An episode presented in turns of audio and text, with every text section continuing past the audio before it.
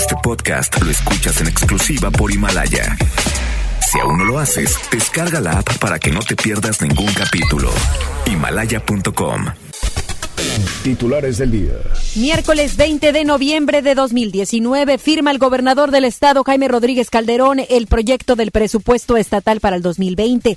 La cifra asciende a más de 105 mil millones de pesos. Aprueba Congreso propuesta del PRI para tipificar como delito que un padre renuncie a su trabajo o pida licencia sin goce de sueldo para no cumplir con sus obligaciones alimentarias. En información de seguridad genera movilización hallazgo de restos humanos en el interior, interior de una camioneta abandonada afuera de la séptima zona militar. En información nacional, la Unidad de Inteligencia Financiera revela que investiga a un ex secretario de Estado, a ex gobernadores y a dos superdelegados del gobierno de Andrés Manuel López Obrador. En información internacional, perfila Bolivia convocar a elecciones hoy si no se logra un acuerdo con la Asamblea Legislativa, la cual tiene como mayoría al movimiento socialista, partido de Evo Morales. Son las 3 de la tarde con un minuto, vamos con información vial con Judith Medrano. MBS Noticias Monterrey presenta Las Rutas Alternas. Muy buenas tardes, soy Judith Medrano y este es un reporte de MBS Noticias E-Ways.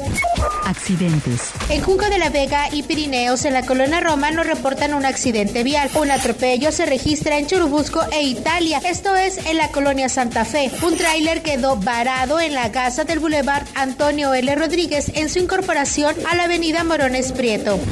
Clima. Temperatura actual 25 grados. Amigo automovilista, le invitamos a respetar los señalamientos de alto y la velocidad marcada en los mismos. Que tenga usted una extraordinaria tarde. MBS Noticias Monterrey presentó Las Rutas Alternas. MBS Noticias Monterrey con Ana Gabriela Espinosa. La información presentada de una manera diferente. Iniciamos. Muy buenas tardes, bienvenidos y bienvenidas a este espacio de información. Los saludamos, la saludamos con mucho gusto todo el equipo de MBS Noticias Monterrey, FM Globo 88.1 y una servidora, Ana Gabriela Espinosa, quienes estamos más que listos para brindarles la mejor información de lo que ocurre en la localidad a nivel nacional e internacional. Lo invitamos, la invitamos a que se quede con nosotros estos próximos 60 minutos porque estará bien informado. Todo lo que necesita saber en esta mitad de semana, aquí, aquí lo va a encontrar. Vamos a arrancar con situaciones estatales y de lo que se habla, por supuesto, en el gobierno estatal, porque esta mañana el gobernador Jaime Rodríguez firmó el paquete de egresos 2020, mismo que ya fue presentado en el Congreso. Vamos con Denny Leiva, quien puede ampliar más acerca de esta temática, más información. Cuéntanos, Denny, ¿cómo estás? Buenas tardes. Muy buenas tardes, Ana Gabriela. El gobierno del Estado firmó y entregó el proyecto del presupuesto estatal para el 2020. Fue durante esta mañana donde el gobernador Jaime Rodríguez, Jaime Rodríguez Calderón, perdón, firmó el paquete fiscal mismo que fue entregado horas después en el Congreso local por el secretario de Finanzas y Tesorería de la entidad, Carlos Garza. Comento que el Ejecutivo Estatal reiteró que este presupuesto de 105.145 millones de pesos, la prioridad es en materia de educación con 36.3%, seguridad con un 12.4% y salud con un 6.4% del total de los recursos para este año. Reiteró que no habrá un incremento en los impuestos y señaló que solo serán ajustes relacionados con la inflación. Sobre esto escuchamos al gobernador Jaime Rodríguez Calderón. En el incremento de la inflación, vamos en el tema de ese nada más, en el tema de actualizarnos, el tema de la inflación. Hay algunas consideraciones importantes que creo que durante todo este consenso que hemos hecho con el Congreso, se ha consensado esto con el Congreso, con sus diferentes fracciones, veremos evidentemente en la discusión que harán los diputados con la que nosotros estaremos al pendiente para que pueda ser aprobado en los términos que lo estamos planteando. No hay ningún crecimiento ningún impuesto en el tema del presupuesto planteado en este año. A los organismos y a las instituciones que dependen también del presupuesto, obviamente les hemos planteado que no habrá crecimiento presupuestal para, para ninguno. Todos iremos parejitos y apretados del cinturón. No quiero provocar en el ciudadano un enojo y una molestia porque le crezcamos impuestos. Y luego de que el presupuesto federal no haya sido aprobado por el Congreso de la Unión, el tesorero indicó que puede darse la posibilidad de que existan modificaciones en las partidas que se reciben a nivel federal, como lo es en el caso de la presa Libertad o los estudios para el tren ligero. A pesar de esto, Carlos Garza aseguró que de darse los cambios se realizarían las modificaciones pertinentes en el ejercicio estatal. Escuchamos ahora al tesorero Carlos Garza. Pues es un año este, que pues, lo hemos platicado con el Congreso en varias sesiones que hemos tenido de trabajo desde el punto de vista de la Comisión de Presupuesto. Eh, las partidas federales más importantes para la operatividad del Estado están obviamente eh, acorde a un crecimiento pues, más bien de inflación, no más. Eh, si hablamos en términos presupuestales de cuánto recibe el Estado de Nuevo León en términos de transferencias federales, pues, es más o menos el 80%. Eh, en términos comparativos eso pues es bueno comparado con otros estados que están en el 90 o 95%, pero bueno, al final del día es el 80% y eso de una u otra forma marca la capacidad que puede tener un estado para operar. Más tarde el funcionario entregó el paquete presupuestal ante el Congreso del Estado y ahí mismo la presidenta de la Comisión de Presupuesto, la legisladora Claudia Tapia, detalló que abogarían por un presupuesto acorde a la austeridad republicana donde no se presenten subejercicios y se vigile el gasto de los recursos. Ahora escuchamos a la diputada Claudia Tapia.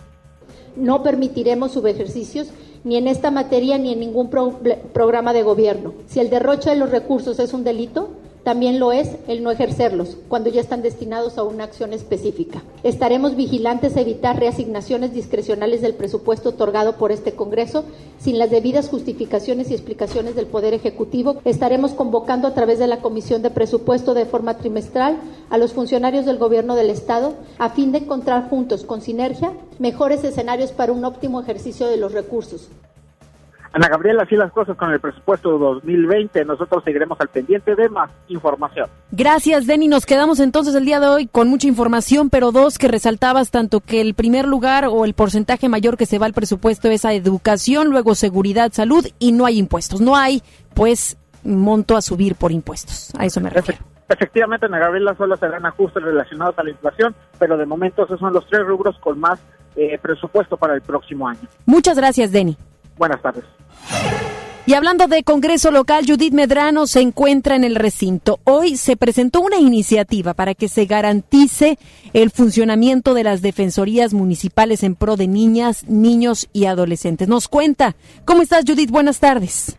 Gracias, Ana Gabriela. Te saludo con gusto en la iniciativa de reforma a la ley de los derechos de las niñas, niños y adolescentes para el Estado de Nuevo León la que se presentó el día de hoy, esto con el propósito de que se otorguen 52 millones de pesos y se garantice el funcionamiento de las defensorías municipales.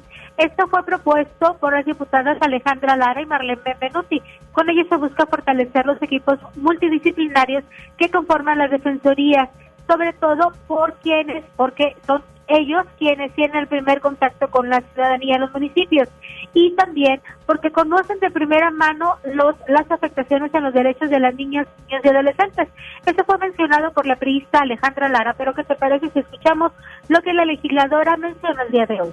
Que el Fondo Municipal para la Niñez, que va dirigido a las defensorías municipales, sea completamente utilizado primeramente para fortalecer los equipos multidisciplinarios que conforman las defensorías, sobre todo porque ellas son pues el primer contacto con la ciudadanía en los municipios y son a quienes les llegan todo el tema de la vulneración de derechos de niñas, niños y adolescentes.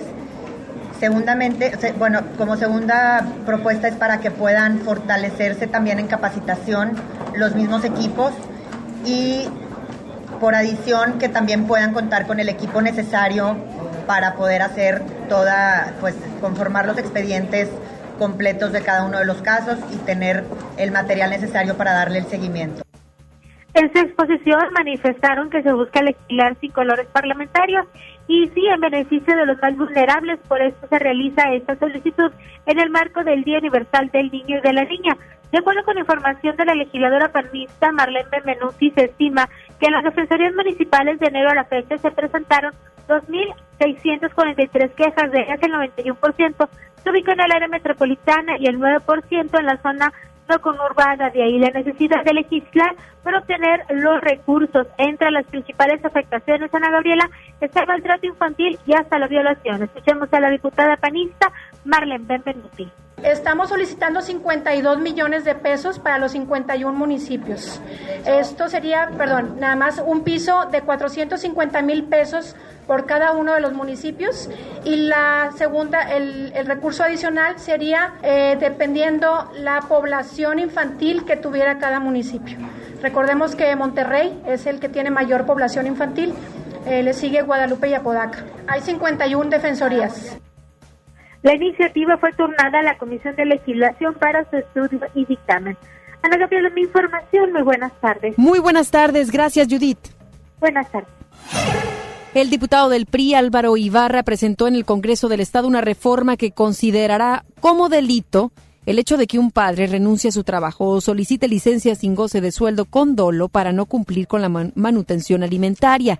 Dicha reforma fue aprobada y con ella se busca garantizar el derecho de niñas, niños y adolescentes a recibir una manutención adecuada, mientras que los padres que incumplan con esta ley podrían enfrentar una pena de hasta seis años de prisión y una multa de 180 a 360 cuotas.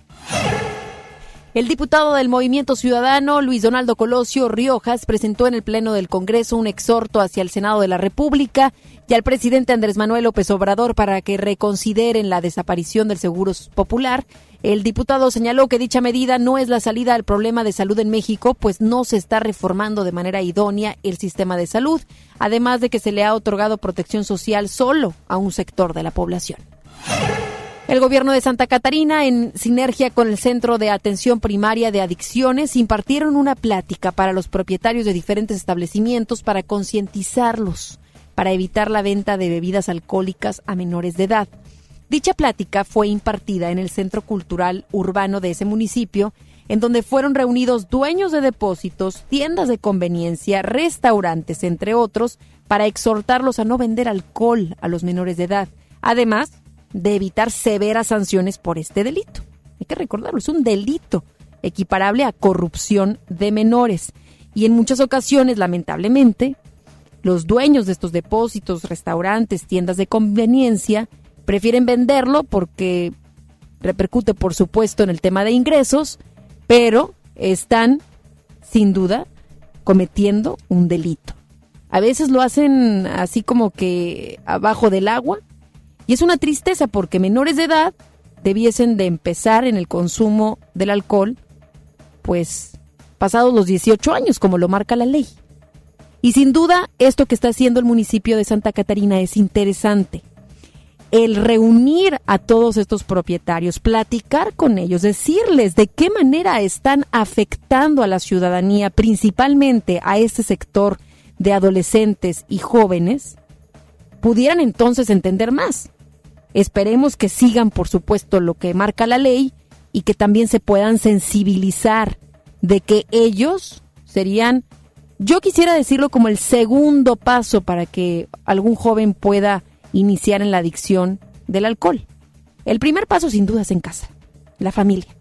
Esta es la que tiene que apoyar de alguna manera para que los niños y jóvenes no empiecen a tan temprana edad.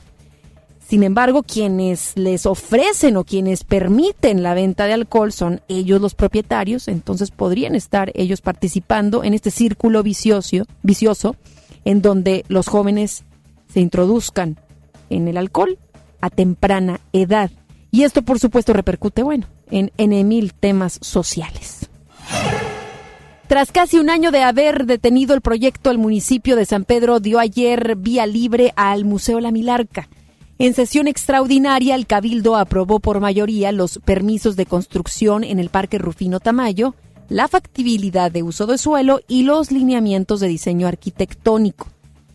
Cabe recordar que el 31 de octubre del año pasado, la Milarca fue clausurada y el 18 de diciembre el Cabildo dejó sin efectos los contratos para la construcción.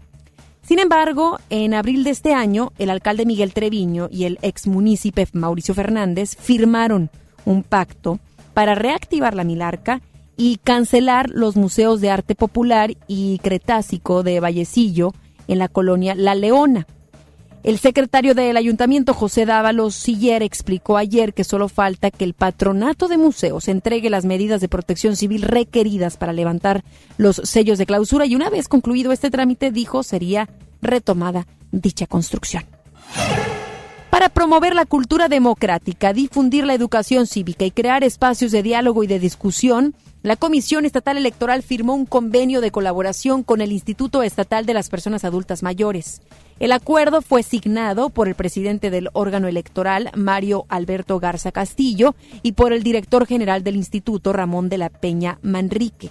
Garza Castillo dijo que el sector de los adultos mayores es el más participativo en los procesos electorales, por lo que debe tener una incidencia en la toma de decisiones. Vamos a escuchar. Pues un segmento importante de los ciudadanos son los adultos mayores. ¿Y qué es lo que queremos? Ganar tiempo con la capacitación y la difusión de la cultura cívica, comprometerlos, que interioricen los valores y la pertinencia de vivir en democracia. Son, son el segmento de la población que más participa en las elecciones. nos interesa ese interés por la política que tienen para efecto de que los vayamos acercando y en el momento de la operación electoral, de la preparación, desarrollo y de la jornada electoral, pues podamos contar con ese segmento de adultos mayores para que sean funcionarios de casilla, para que sean eh, miembros de las comisiones municipales electorales, para que sean también eh, funcionarios de las mesas auxiliares de cómputo, como personal eventual, como observadores electorales. En tanto, Ramón de la Peña señaló que este tipo de acciones son parte de las alianzas estratégicas del instituto para multiplicar el apoyo de los adultos mayores para tener una vida más digna. Estamos buscando alianzas que tengan efecto multiplicador. Entonces, como yo participé en la Comisión Estatal Electoral hace mucho tiempo, entonces dije, uno de los factores clave que tenemos que fortalecer es que la comunidad conozca muy bien los procesos electorales para que cuando los inviten a participar, participen, participen en forma activa, pero conociendo el tema también. Entonces nos, eh, nos acercamos a la Comisión Estatal Electoral y le dijimos, mira, hay muchos adultos mayores y jubilados que pudieran participar en ese proceso que ustedes tienen para educar, para motivar, para fortalecer a la gente con respecto a los procesos electorales. Precisó que en Nuevo León hay más de 500 mil adultos mayores y Monterrey es el municipio con mayor número, con 180 mil. Y hablando de convenios de colaboración, el Sistema Estatal Anticorrupción y la Facultad de Derecho y Criminología firmaron un acuerdo para generar políticas públicas para combatir la corrupción. Vamos con Giselle Cantú. Ella tiene más información acerca de este tema. Buenas tardes, Giselle. Gracias, Ana Gabriela. Muy buenas tardes. Y como ya lo mencionabas, el Sistema Estatal Anticorrupción y la Facultad de Derecho y Criminología de la Universidad Autónoma de Nuevo León firmaron un convenio de colaboración para promover la cultura de prevención y generar políticas públicas para el combate a la corrupción.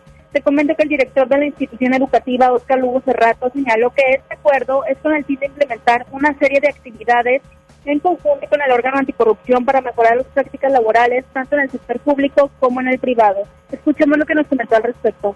Nuestra función es pues formar a nuestros estudiantes, formarlos a derechos, a, los abogados y a los criminólogos este, en las buenas prácticas del ejercicio profesional. Este, eh, de hecho ha sido algo que también los profesores han estado insistiendo que reforcemos más nuestra parte de la ética. Tenemos una materia que se llama ética y cultura de la legalidad. Este, y precisamente este tipo de temas, eh, los, la idea es que sí, efectivamente los pudiéramos llegar a incorporar como una materia de nuestras materias optativas dentro de nuestra carrera. Por su parte, el presidente del Comité Coordinador del Sistema Estatal Anticorrupción, Juan Carlos Gastelum Treviño subrayó que desde hace un año se ha consolidado este sistema al contar con un comité de selección y uno de participación ciudadana. Escuchemos. Representa un marco general para muchas de las actividades que deberemos emprender en conjunto, tanto académicas como pragmáticas, para efectos de contribuir a la erradicación de la corrupción y erradicación de la impunidad que tanto aqueja a la sociedad. Añadió que una de las primeras acciones en cumplimiento con este acuerdo es el proyecto del diplomado en Derecho Sancionador por parte de la facultad. Por último, Ana Gabriela, en representación del rector de la Universidad Autónoma de Nuevo León, Rogelio Garza Rivera, el maestro Mario Emilio Gutiérrez Caballero indicó que el convenio funcionará como una plataforma para formar recursos humanos en temas de prevención y combate a la corrupción y con ello se realizarán algunos proyectos de investigación que pongan a disposición el conocimiento validado. Ana Gabriela, esta es la información. Muy buenas tardes. Muy buenas tardes. Gracias, Giselle. Buenas tardes. Vámonos a temas ecológicos. Luego de 37 años de medir la contaminación con la escala IMECA, el gobierno federal por fin atendió la exigencia de grupos ambientalistas y publicó hoy la norma que establece nuevos lineamientos para la obtención del índice de calidad del aire y riesgos a la salud. En esta medición, en el caso de las micropartículas, que son las que más afectan el área metropolitana de Monterrey, permitirá reportes que promedian los registros de las últimas 12 horas y no de las últimas 24 como sucede actualmente. Serán más seguidas. Actualmente tendremos que esperar, esperamos un día para poder revisar la calidad del aire, pues lo que están ya exigiendo y ya más bien la norma establece es que sea cada 12 horas. Cabe destacar que este método es conocido en Estados Unidos como Nowcast y es empleado por la Agencia de Protección Ambiental de ese país en el cálculo y comunicación de su índice de calidad del aire. La norma entrará en vigor dentro de 90 días naturales, por lo que los órganos locales encargados de monitorear emisiones deberán emitir reportes más actualizados. Es decir, ya para febrero aproximadamente tendremos ya el cumplimiento a esta norma en donde las autoridades tendrán que brindarnos a nosotros ciudadanos información concreta, clara, cada 12 horas relacionado a la calidad del aire. Que recordemos, es un tema que tenemos que considerar bastante porque pega y mucho a la salud del nuevo leonés y en general del mexicano y bueno, del ciudadano del mundo. Ya toda la tierra está padeciendo de la contaminación y si no tomamos acción de alguna manera, pues nos vamos a acabar todo. No podemos, no vamos a poder ni respirar, imagínense. Estamos ya afectando de tal manera que especialistas marcan que estamos pues ya utilizando lo que en cuántos años íbamos a tener.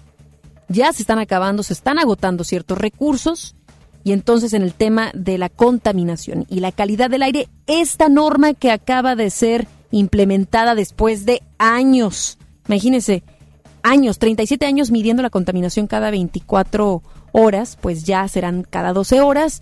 Tema muy puntual que estuvo eh, exigiendo algunos de los grupos ambientalistas a quienes les debemos de agradecer y aplaudir nosotros ciudadanos. ¿Por qué? ¿Por qué tendríamos que agradecerles? Porque el que estén reportando cada 12 horas es interesante y además que invita a la acción no solamente a los ciudadanos, sino también a las mismas empresas, a la industria, en fin, a todos los actores de la ciudadanía y de la sociedad más bien, para que tomemos acción.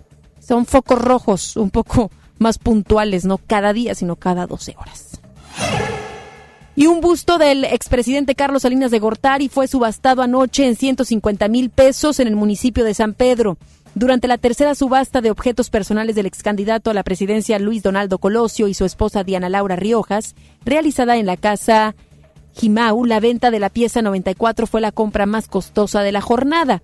Tras 20 minutos de puja, que inició en 5 mil pesos, un comprador anónimo se llevó dicho busto, el cual Mide 39 centímetros, es de bronce y está montado en una base de mármol negro. El director de la casa de subastas, Guillermo Garza, indicó que pujas de este tipo dejan un alto valor anecdótico. Agregó que han logrado vender un 75% de las 602 piezas subastadas. MVS Noticias, Monterrey. Vamos a cambiar totalmente de información. Esta madrugada se localizaron restos humanos cerca de la séptima zona militar. De este tema habló el vicefiscal Luis Enrique Orozco, quien también dio su postura sobre los restos encontrados ayer. Es Deni Leiva. Leiva, quien tiene toda la información. Buenas tardes, Deni. Muy buenas tardes, Ana Gabriela. Tras el hallazgo de restos humanos en distintos puntos del Estado, el vicefiscal del Ministerio Público, Luis Enrique Orozco, dio los avances más recientes en torno a los restos hallados al exterior de la séptima zona militar, así como de la colonia del Paso del Águila. Tras la reunión de seguridad, el vicefiscal señaló que en el caso más reciente se encontraron nueve bolsas plásticas con restos de presumiblemente dos varones. Además, detalló que en este hallazgo en Apuraca también se encontraron dosis de cristal y un mensaje contra el personal de la Fiscalía. Sobre eso escuchamos al vicefiscal Luis Enrique Orozco. El día de hoy, cerca de la una de la mañana, se reportó el hallazgo de un vehículo en condición de abandono en un costado de las instalaciones del campo de la séptima zona militar a donde se dirigieron elementos policiales nuestros como de criminalística de campo, en donde se aseguraron eh, nueve bolsas plásticas que contenían en su interior distintos eh, eh, restos de cadáveres que pensamos en forma preliminar les podemos compartir esto que se trata de dos personas del sexo masculino. En los dos eventos, tanto el de ayer como el de hoy, se encontraron restos de droga en, los cuerpos, además de eh, encontrar mensajes eh, eh, elaborados por miembros del crimen organizado. Hay muchas coincidencias en ambos eventos. También se otorgaron avances en torno a los restos ubicados en el Paso del Águila. Luis Orozco indicó que se trataba de tres víctimas, dos hombres y una mujer. Estos varones eran un tío y un sobrino originarios del estado de Durango, mientras que la mujer está en proceso de identificación. La madre de uno de estos hombres informó que los fallecidos eran consumidores habituales de droga y residían desde hace dos meses en la entidad. Además informó que ya habían recibido amenazas y presuntamente sus familiares habían sido secuestrados. Escuchamos de nueva cuenta al vicefiscal. Se presentaron ante las instalaciones de la Fiscalía eh, una persona familiar de dos de las personas fallecidas. Eh, los restos corresponden a por lo menos dos varones y una eh, mujer. Dos varones fueron identificados por la madre de uno de ellos y hermana de, del otro que refiere que ambos son personas originarias del estado de Durango, que son consumidores habituales de droga y que sabían, tenían información eh, no confirmada en el sentido de que en momentos previos a, su hallazgo había sido levantado de su domicilio junto con una persona en sexo femenino. Ana Gabriela, así las cosas en materia de seguridad, seguiremos muy al pendiente de más información. Gracias, Denny. Buena tarde. Buenas tardes. Elementos de la Guardia Nacional impidieron el asalto en un autobús que trasladaba a estudiantes de la Universidad Autónoma de Nuevo León en el Estado de México. De acuerdo con información de la vocería de la Guardia Nacional, personal de la institución localizó un autobús estacionado en el acotamiento carretero a la altura del kilómetro 55 más 500 de la autopista México-Querétaro en el municipio de Huehuetoca. Al acercarse, los efectivos de la Guardia Nacional se percataron que hombres armados estaban asaltando a los pasajeros, por lo cual los presuntos asaltantes intentaron escapar y realizaron disparos en contra de los oficiales, por lo que se repelió la agresión. Tras repeler el ataque, se inició una persecución a un costado de la carretera. A consecuencia de lo anterior, el conductor y un integrante de la corporación resultaron con lesiones, en tanto uno de los agresores murió. Los atletas de la máxima casa de estudios, quienes se encontraban en el Estado de México por un torneo internacional de fútbol bandera, fueron auxiliados por el personal de la Guardia Nacional. El secretario de Seguridad del Estado, Aldo Fassi, recomendó ayer a los diputados locales no moverle a las condiciones en que actualmente se califica la legítima defensa en casos en los que un ciudadano se vea obligado a proteger su integridad sostuvo que actualmente esta figura no se limita a un sitio específico en donde se encuentre la potencial víctima de un delito y establecer sitios autorizados complicaría el tema. Más adelante, en MBS Noticias, Monterrey. Presidente de México entrega condecoraciones a Fuerzas Armadas.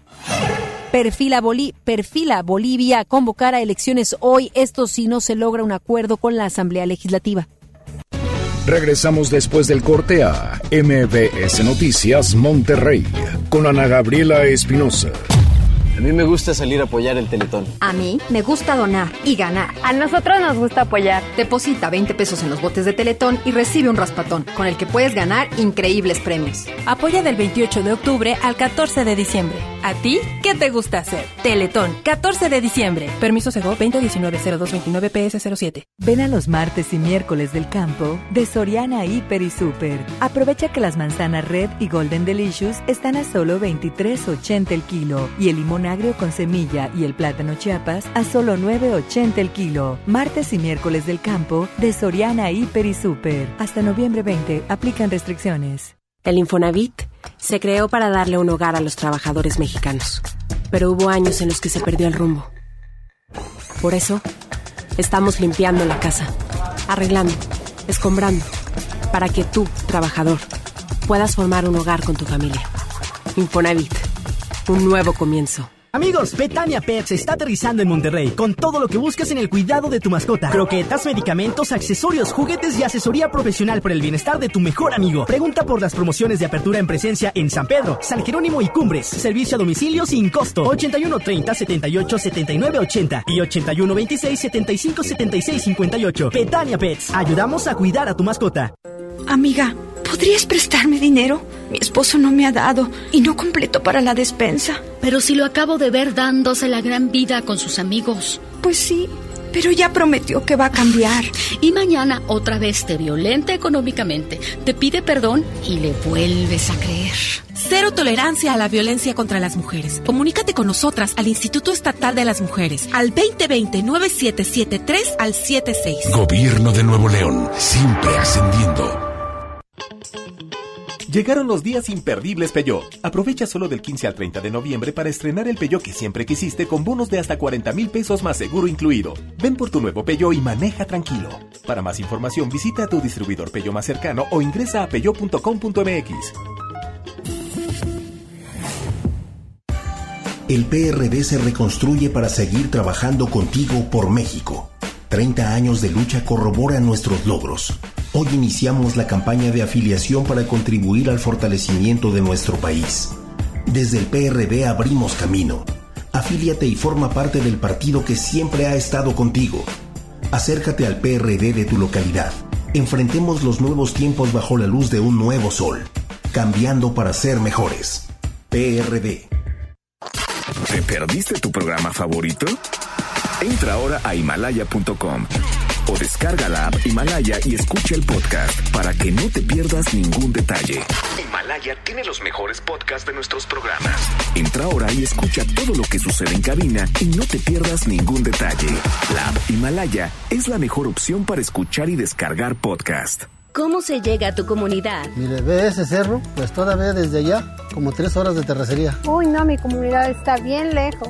Pues hay talleres, tiendita. Y tienen un banco. ¿Un banco? ¿Cómo crees? ¿Un banco?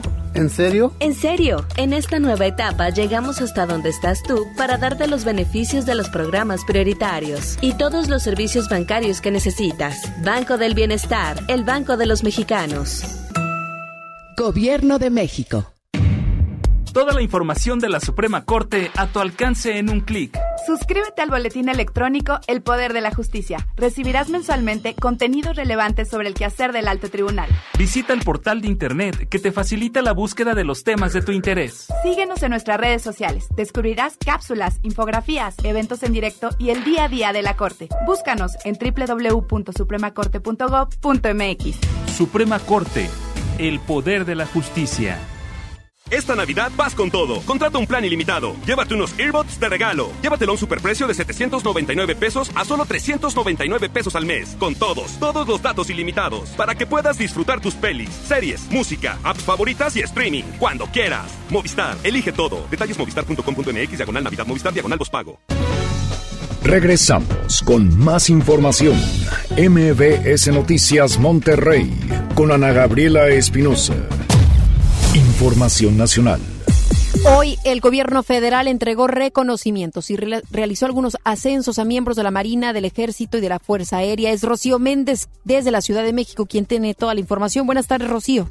Muy buenas tardes. En la entrega de 266 ascensos a diversos grados de miembros del Ejército, de la Fuerza Aérea y de la Marina de México por mérito, aptitud, competencia profesional y conducta militar y civil, el secretario de la Defensa Nacional, Luis Crescencio Sandoval, refrendó al jefe del Ejecutivo mexicano, Andrés Manuel López Obrador, su lealtad y profundo respeto a la institución presidencial al haber sido elegido en un proceso democrático y transparente. En nuestro diario desempeño, los militares de tierra, aire y mar, no buscamos beneficios personales ni protagonismos, lo hacemos por el bien de México. Señor presidente, en su gobierno se nos han encomendado nuevas tareas. Tenga la seguridad de que los soldados y marinos nos sentimos orgullosos y honrados de que así sea. Y las hacemos porque sabemos que esos esfuerzos están encaminados a la transformación de México que usted dirige. Respaldamos su proyecto de gobierno con lealtad, profesionalismo y honestidad. Es el reporte al momento. Gracias, Rocío. Gracias por esta información. En lo que va del presente año, las muertes de elementos de seguridad se han reducido 50% y las de presuntos delincuentes 81.5% en comparación con el año pasado. Las Secretarías de la Defensa Nacional y la Marina, así como la Policía Federal, dieron a conocer que entre enero y septiembre de 2019 han registrado en conjunto 14 bajas por enfrentamientos contra criminales, de los cuales nueve son militares, cuatro policías federales y un marino. Por otro lado, en el bando de los delincuentes, la Marina y la Policía Federal suman 17 presuntos criminales muertos en 2019 tras enfrentarse a balazos contra fuerzas de seguridad, cuando el año pasado perdieron la vida 92 civiles frente a policías federales y marinos. El titular de la Unidad de Inteligencia Financiera, Santiago Nieto Castillo, afirmó que investigan los movimientos financieros de un exsecretario de Estado del sexenio pasado y las cuentas de dos superdelegados del gobierno del presidente Andrés Manuel López Obrador. Dijo que en el caso de los delegados ya presentaron las denuncias correspondientes, pero además se trabaja en coordinación con la Secretaría de la Función Pública. Cabe mencionar que la titular de la Secretaría de la Función Pública, Irma Heréndira Sandoval Ballesteros, reveló el pasado 24 de octubre que existen 12 denuncias en contra de 10 superdelegados que pertenecen a los estados de Aguascalientes, Chihuahua, Chiapas, Colima, Guanajuato, Puebla, San Luis Potosí, Sinaloa y Sonora. Nieto Castillo agregó que siguen trabajando en la revisión respecto a eventuales o posibles casos de lavado de dinero relacionados con gobernadores y exgobernadores.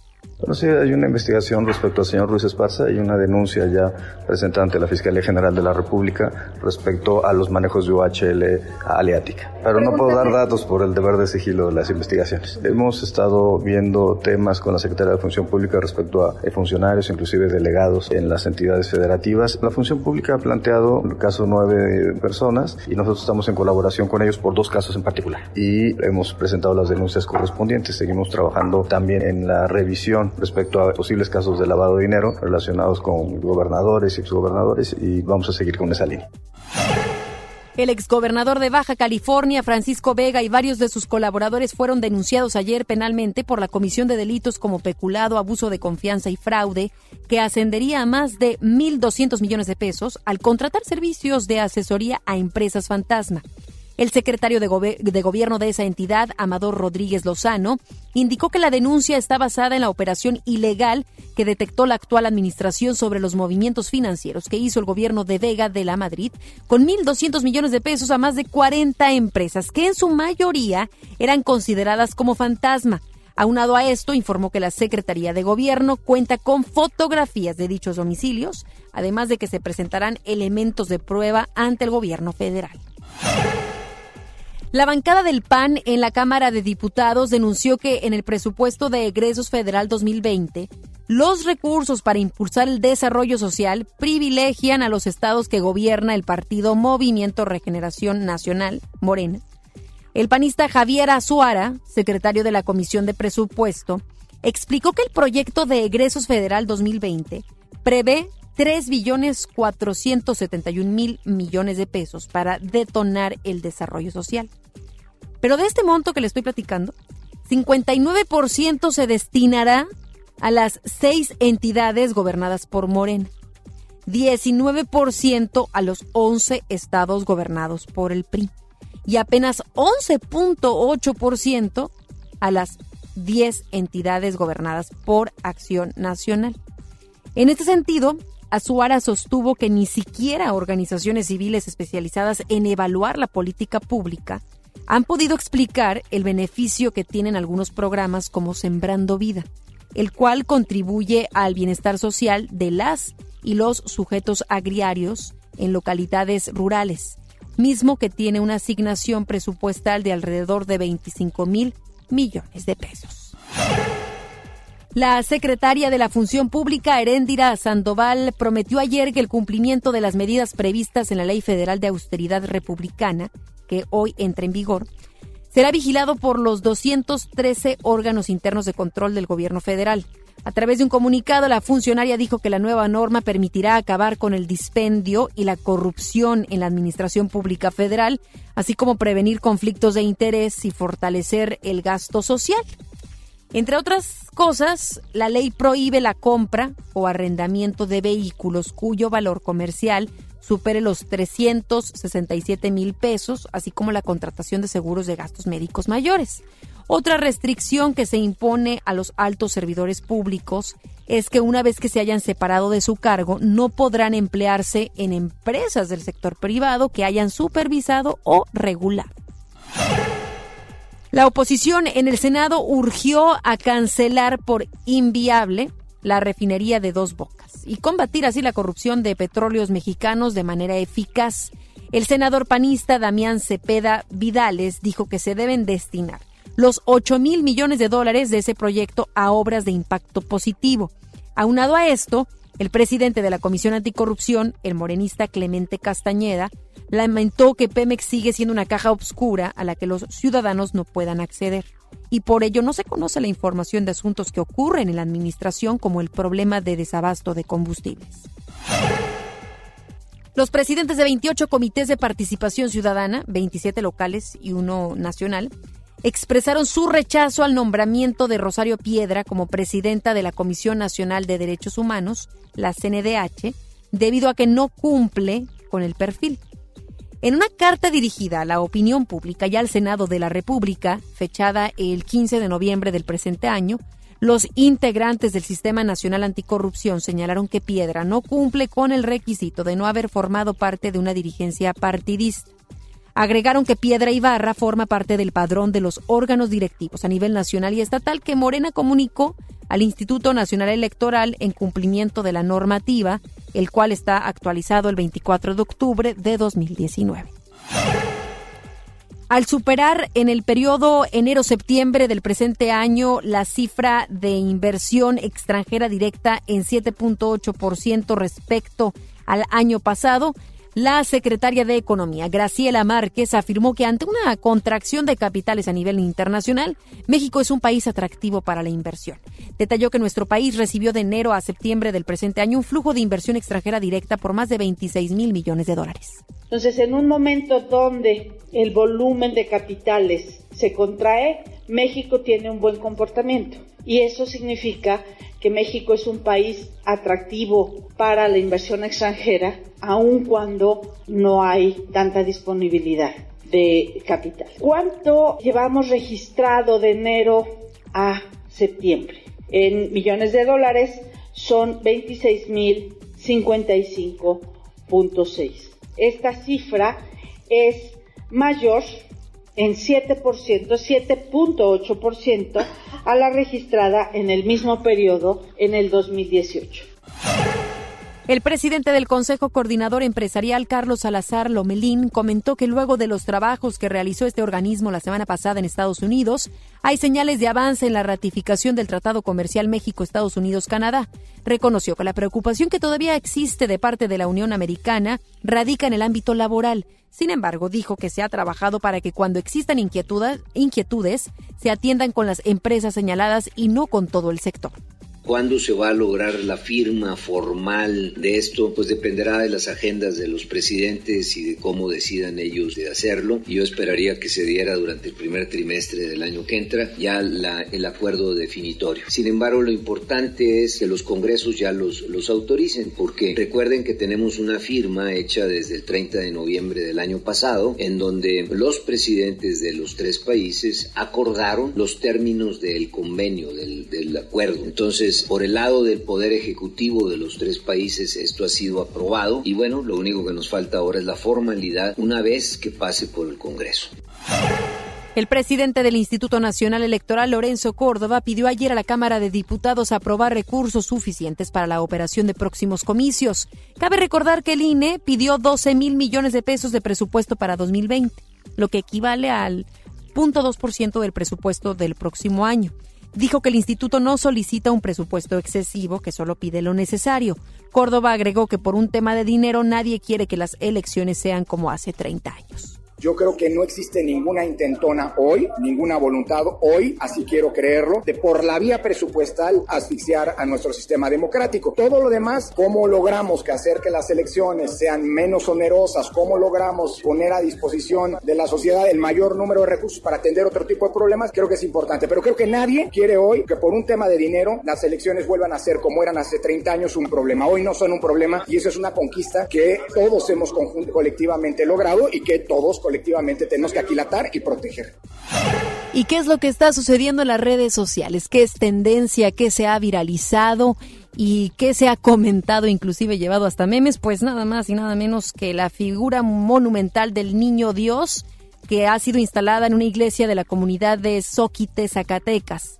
Le decía que los cibernautas no tardaron en reaccionar con memes ante las imágenes de la efigie. Dicha escultura tiene una medida de, de más de 6 metros de alto y se espera que sea la más grande del mundo, además de que tiene un peso de 800 kilos. Sin embargo, el aspecto de la efigie ha causado cientos de reacciones entre los internautas.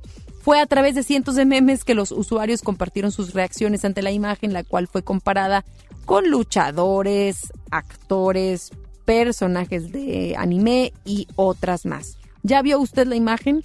¿Le parece que es replicable? ¿Le parece eh, que se parece a alguno de estos artistas o le digo luchadores? Dígame a través de redes sociales cuál es su opinión porque es tendencia. Ya sabe, como buenos mexicanos, siempre en estas fechas, noviembre, diciembre, cuando empiezan algunas comunidades a construir o a colocar piezas en las iglesias relacionadas a el tema de religión y católico, normalmente se hace semejanza o de algún modo se ve si se parece o no al niño Dios. Así es que, bueno, también en realidad el poder describir el niño Dios, pues es, es, una figura que por mucho tiempo se ha preestablecido, pero tampoco sabemos si esta se parece al verdadero niño Dios para quienes profesen la religión católica. Pero sí que dicen los eh, cibernautas que este niño Dios no se parece a lo que se ha vendido por años que este sin duda se parece a, algunos actores a este y también inclusive a luchadores. Bueno, dígame a través de redes sociales qué opina con respecto a esto. Los espectáculos con Ramiro Cantú. Muy buenas tardes, Ramiro, ¿cómo estás? Adelante con la información de los espectáculos. Gracias, Ana Gaby. Vamos con la información de los famosos. Bueno, pues José Manuel Figueroa, hijo del desaparecido cantante Joan Sebastián. Bueno, pues él sabemos que dicen todavía que anda como que queriendo de nueva cuenta con Ana Bárbara. Ah, es que bueno, la pregunta obligada es, ¿qué sucedió en días pasados donde Ana Bárbara cantó el himno nacional y se equivocó en una de las letras para interpretar el himno nacional? Vamos a escucharlo. Ay, se equivocó. Yo creo que le afectó que no ve mucho fútbol americano. Yo creo eso. Además, bueno, a veces suele pasar a los artistas, ¿no? Le pasó al Coque. Sí, eh, definitivamente yo creo que cantar el himno es una gran responsabilidad. Yo creo que en esos momentos pues te comen los nervios, ¿no? A la orden, caballero. Eso fue lo que pudo haberle pasado a Ana, ¿no? Sí, yo creo que eso fue. ¿no? Me queda claro que es una mujer eh, profesional. Tengo muchos años de conocerla y de admirarle y, creo que eso fue la responsabilidad de, cantar el himno ¿no? y en una fecha tan importante y bueno ese eh, escenario tan, tan inmenso lo que es el monstruo del Estado Azteca. ¿Has tenido la oportunidad de cantar el himno? ¿No te ha pasado? Eh, sí lo he cantado en la escuela y en varias ocasiones, pero la verdad... Eh, ¿Tú sí te lo has aprendido? Me han, sí, bueno, ahorita yo tengo que sí me lo sé bien, ¿no? Bueno, pues así la situación, siempre es polémico el himno nacional si se llegan a equivocar, hay multas grandísimas por parte de la Secretaría de Gobernación. Es una falta de respeto, pero bueno, así las cosas. Vamos a cambiar de información. Sabemos que el día de ayer publicó en sus redes sociales Gabriel Soto una fotografía donde estaba conviviendo con sus pequeñas hijas y la actriz rusa, eh, la actriz rusa, eh, donde bueno sabemos que Lina Baeva es polémica esta pareja. Pues bueno, ahora que Geraldine Bazán eh, la encuentra en la prensa en la Ciudad de México, ella responde con respecto a esta convivencia entre ahora la nueva novia de Gabriel. Si yo quiero que mis hijas sean valientes, mujeres que, que, enfrenten y mujeres que digan lo que sienten y lo que les pasa, pues tengo que predicar con el ejemplo. Yo posteé y dije que, que sí, la niña Elisa, sobre todo, estaba muy afectada, que de, que de hecho hasta Gabriel fue el que me escribió a decirme que Elisa había llorado porque por casualidad se encontraron en un centro comercial hace dos semanas. Elisa se puso muy mal, empezó a llorar, salir corriendo. Su papá le obligó a que fuera a saludar a. Entonces, eso fue lo que yo posté porque a mí me parece que no puede ser eso. Esta cuestión de postear fotografías, que además yo no tenía idea de la existencia, de esas fotografías, fue sorpresivo porque aparte lo hace sin mi consentimiento. No sé, creo que lamentablemente no. no sé, en nuestro país me parece que no. En Estados Unidos sí se puede hacer. Mis hijas son ciudadanas americanas. No sé si en algún momento es necesario, tal vez lo haré. Pues eh, es absurdo, ridículo y todo el mundo lo sabemos. Bueno, pues ahí hasta quieren picarle ahí la cresta para que demande y demás, cosa que Geraldine, quienes tenemos la oportunidad de conocerla, no quiere problemas. Así se de las cosas con los espectáculos. Ana Gaby, 5 de la tarde, mucha más información en contacto a través de FM Globo. Gracias, Ramiro, que pases buena tarde. Buenas tardes. Nos vamos a la segunda pausa, regresamos con más información. Regresamos después del corte a MBS Noticias Monterrey con Ana Gabriela Espinosa. John Milton. Es una experiencia realmente inolvidable. La verdad yo no lo creía hasta hoy que veo que funciona porque está funcionando con mis hijos. Hoy 8 de la noche, Río 70. Duérmase. Boletos en taquilla. Por última vez, 90s Pop Tour. 11 de diciembre, 9 de la noche, Arena Monterrey. La última. Y nos vamos. Boletos en superboletos.com. En HB, e esta Navidad, Santa está a cargo. Por cada 100 pesos de compra en botanas del departamento de abarrotes, ahorra 25 pesos. O bien, aprovecha que en los asadores Char Griller y Kerville tienen un 25% de descuento. Vigencia al 21 de noviembre. HB, e lo mejor todos los días. El Infonavit se creó para darle un hogar a los trabajadores mexicanos. Pero hubo años en los que se perdió el rumbo. Por eso, Estamos limpiando la casa, arreglando, escombrando, para que tú, trabajador, puedas formar un hogar con tu familia.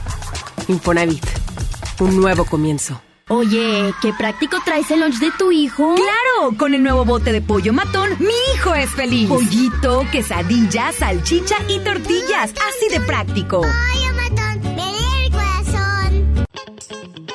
Llegaron los días imperdibles Peugeot. Aprovecha solo del 15 al 30 de noviembre para estrenar el Peugeot que siempre quisiste con bonos de hasta 40 mil pesos más seguro incluido. Ven por tu nuevo Peugeot y maneja tranquilo. Para más información visita a tu distribuidor Peugeot más cercano o ingresa a peugeot.com.mx. Amigos, les tengo una noticia. ¿Sabían que ya pueden escuchar y disfrutar el podcast de este programa en Himalaya?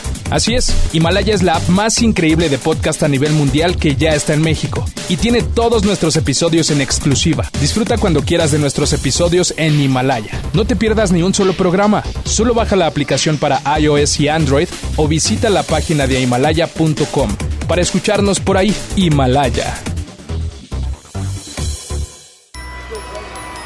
Regalos, posadas, tráfico, caos navideño. ¡Ah! Mejor tómate un tiempo para ti disfrutando el nuevo Fusti sabor manzana canela. Eso sí que no puede esperar. Fusti, cuando tomas tu deliciosa fusión, el mundo puede esperar.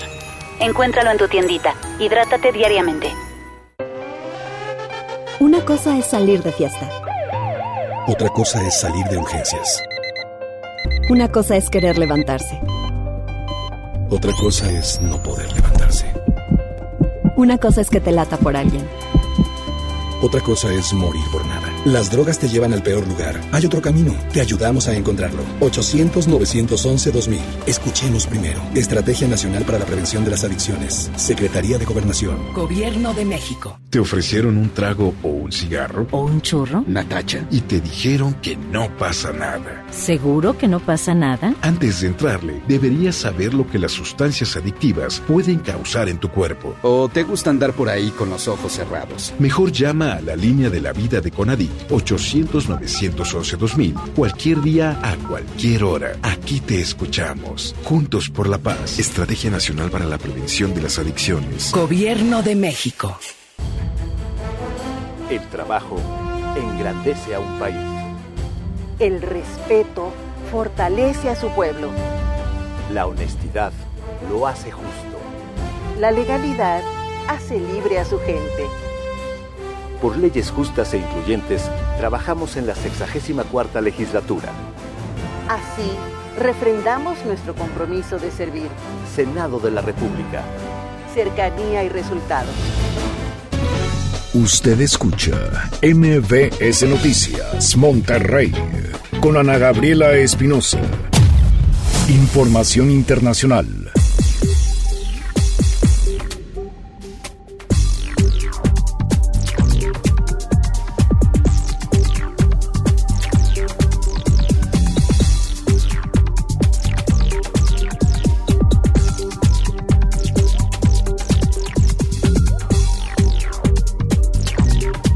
Información de lo que sucede, por supuesto, a nivel internacional. Janine Áñez, la autoproclamada presidenta de Bolivia tras la salida de Evo Morales, anunció que convocará elecciones en las próximas horas, según reportes de la agencia AFP. En caso de no alcanzar un acuerdo legislativo con la oposición, haría la convocatoria por decreto. Si Dios lo permite, hoy en horas de la mañana vamos a lanzar la convocatoria a elecciones, como todo el país lo está demandando. Así dijo Áñez a los periodistas. Estaremos, por supuesto, muy, por supuesto, muy atentos a lo que ocurra en estas próximas horas de lo que está pasando en Bolivia y se lo mantendremos bien, eh, lo mantendremos bien informado a través de nuestras redes sociales. Luego de que se diera a conocer una nueva jornada de manifestaciones en Colombia, el gobierno de ese país ordenó hoy por la mañana el cierre de los 12 pasos fronterizos terrestres y acuáticos con el fin de garantizar la total normatividad durante las marchas. Dichos cierres sucederán en las fronteras que ese país tiene con Ecuador, Perú, Brasil y Venezuela, luego de que las agencias de inteligencia colombianas emitieron una alerta sobre la detección de varios extranjeros con la intención de infiltrarse en las marchas. Dichos cierres permanecerán hasta la madrugada del próximo viernes. Por su parte, el gobernador de Colombia, Eduardo Verano, declaró que de ser necesario decretará la ley seca, además de que el gobierno colombiano considerará la expedición de un decreto para que los alcaldes de ese país puedan tomar decisiones extraordinarias como la restricción de porte de armas al consumo de licor e incluso el toque de queda. En Suecia, a través de una conferencia de prensa, la vicefiscal general Eva Marie Persson dio a conocer el cierre de la investigación preliminar en contra del creador de Wikileaks, Julian Assange, acusado de violación. Dicha declaración se dio a conocer el día de ayer luego de que el pasado mes de junio un tribunal sueco también dio a conocer la misma noticia en la que agregaron que Assange no debe estar detenido. Assange habría permanecido en la Embajada Ecuatoriana de Londres desde el año 2012. Sin embargo, el pasado mes de abril fue sacado a la fuerza e inmediatamente fue arrestado y actualmente se encuentra cumpliendo una pena de 50 semanas de cárcel. Sin embargo, el creador de Wikileaks está resistiendo a las gestiones para extraditarlo a Estados Unidos, país que lo acusa de publicar documentos secretos. Muchísimas gracias por habernos sintonizado. Que tenga una muy buena tarde y lo esperamos mañana en punto de las 3 de la tarde. Redes sociales a su disposición y por supuesto pendientes de nuestros avances de Waze para ver cómo se encuentran las avenidas y las calles, el tráfico en nuestra ciudad a través de FM Globo 88.1. Yo soy Ana Gabriela Espinosa, los espero el día de mañana. Se quedan con Gaby Vargas. No importa cómo estés, siempre puedes estar mejor. Mejor, mejor. Con Gaby Vargas.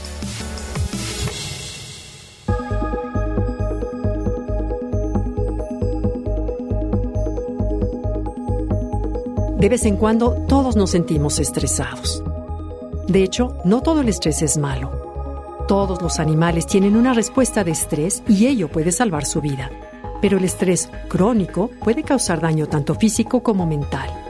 Algunos pueden llegar a experimentar síntomas digestivos, otros pueden tener dolores de cabeza o insomnio, depresión, ira o irritabilidad. Lo importante es que este no se vuelva un problema. Bueno, pues al respecto, ¿sabías que existe una técnica para controlar el estrés? Se llama TRE, por sus siglas en inglés. Tension and Trauma Releasing Exercises. Y se usa básicamente para tratar el impacto de las experiencias traumáticas que se quedan en el organismo. David Berselli, el psicoterapeuta, analista de bioenergética, consultor internacional y experto en resolución de conflictos, es considerado un experto internacional en áreas de prevención de estrés, trauma y resolución de conflictos, tema que ha estudiado desde finales de la década. A lo largo de su trayectoria profesional ha trabajado con la Madre Teresa, ha residido en distintos países de gran conflictividad social y bélica, lugares en donde sus programas de recuperación del estrés postraumático se han desarrollado con gran eficacia. La herramienta que propone se integra de seis ejercicios que permiten emerger una vibración involuntaria del organismo llamado temblor neurogénico, que ayuda tanto a nivel físico como psíquico y emocional. Esta técnica corporal para la reducción profunda del estrés y la tensión postraumática se utiliza hoy en los cinco continentes, tanto a nivel particular, laboral o terapéutico. En sus orígenes este método fue diseñado para ser aplicado en amplios grupos de personas tales como personal militar o sanitario, e incluso sobrevivientes de desastres naturales o de violencia social y doméstica. Recientemente se ha comprobado que beneficia a todas las personas que están sometidas a un alto nivel de estrés y tensión. La vibración que se genera o temblor neurogénico permite reducir la tensión muscular, calmar tu sistema nervioso de manera simple y sin dolor, pero sobre todo ayuda a tu organismo a liberar patrones profundos de tensión y estrés para recuperar de esta forma su estado de equilibrio emocional. Este temblor se origina en el centro del esquema corporal, a nivel de las cadenas musculares profundas, y sale al exterior a lo largo de la columna vertebral, con lo que se libera la tensión desde el sacro hasta el cráneo. TRE está ideado para que lo utilices de forma autónoma. Una vez aprendido en algunas sesiones o en un módulo introductorio, lo puedes practicar en casa, en el trabajo o en cualquier lugar. Los beneficios reportados por esta técnica son, entre otros, mayor resiliencia, menos ansiedad, menos tensión, mejor descanso, mayor energía y liberación de patologías crónicas. Es importante señalar que esta técnica no sustituye en cualquier caso a un tratamiento médico. Si las personas requieren un tratamiento físico debido a una historia compleja de trauma, deben consultar a su médico o a un facilitador certificado en TRE antes de hacer los ejercicios. Estos ejercicios pueden acelerarse o combinarse con cualquier actividad física, como caminar o hacer yoga, y con la práctica y el tiempo, los temblores musculares voluntarios surgirán naturalmente en una posición corporal de descanso sobre el suelo. Si acaso te interesa saber de esta técnica, puedes consultar la página traumaprevention.com.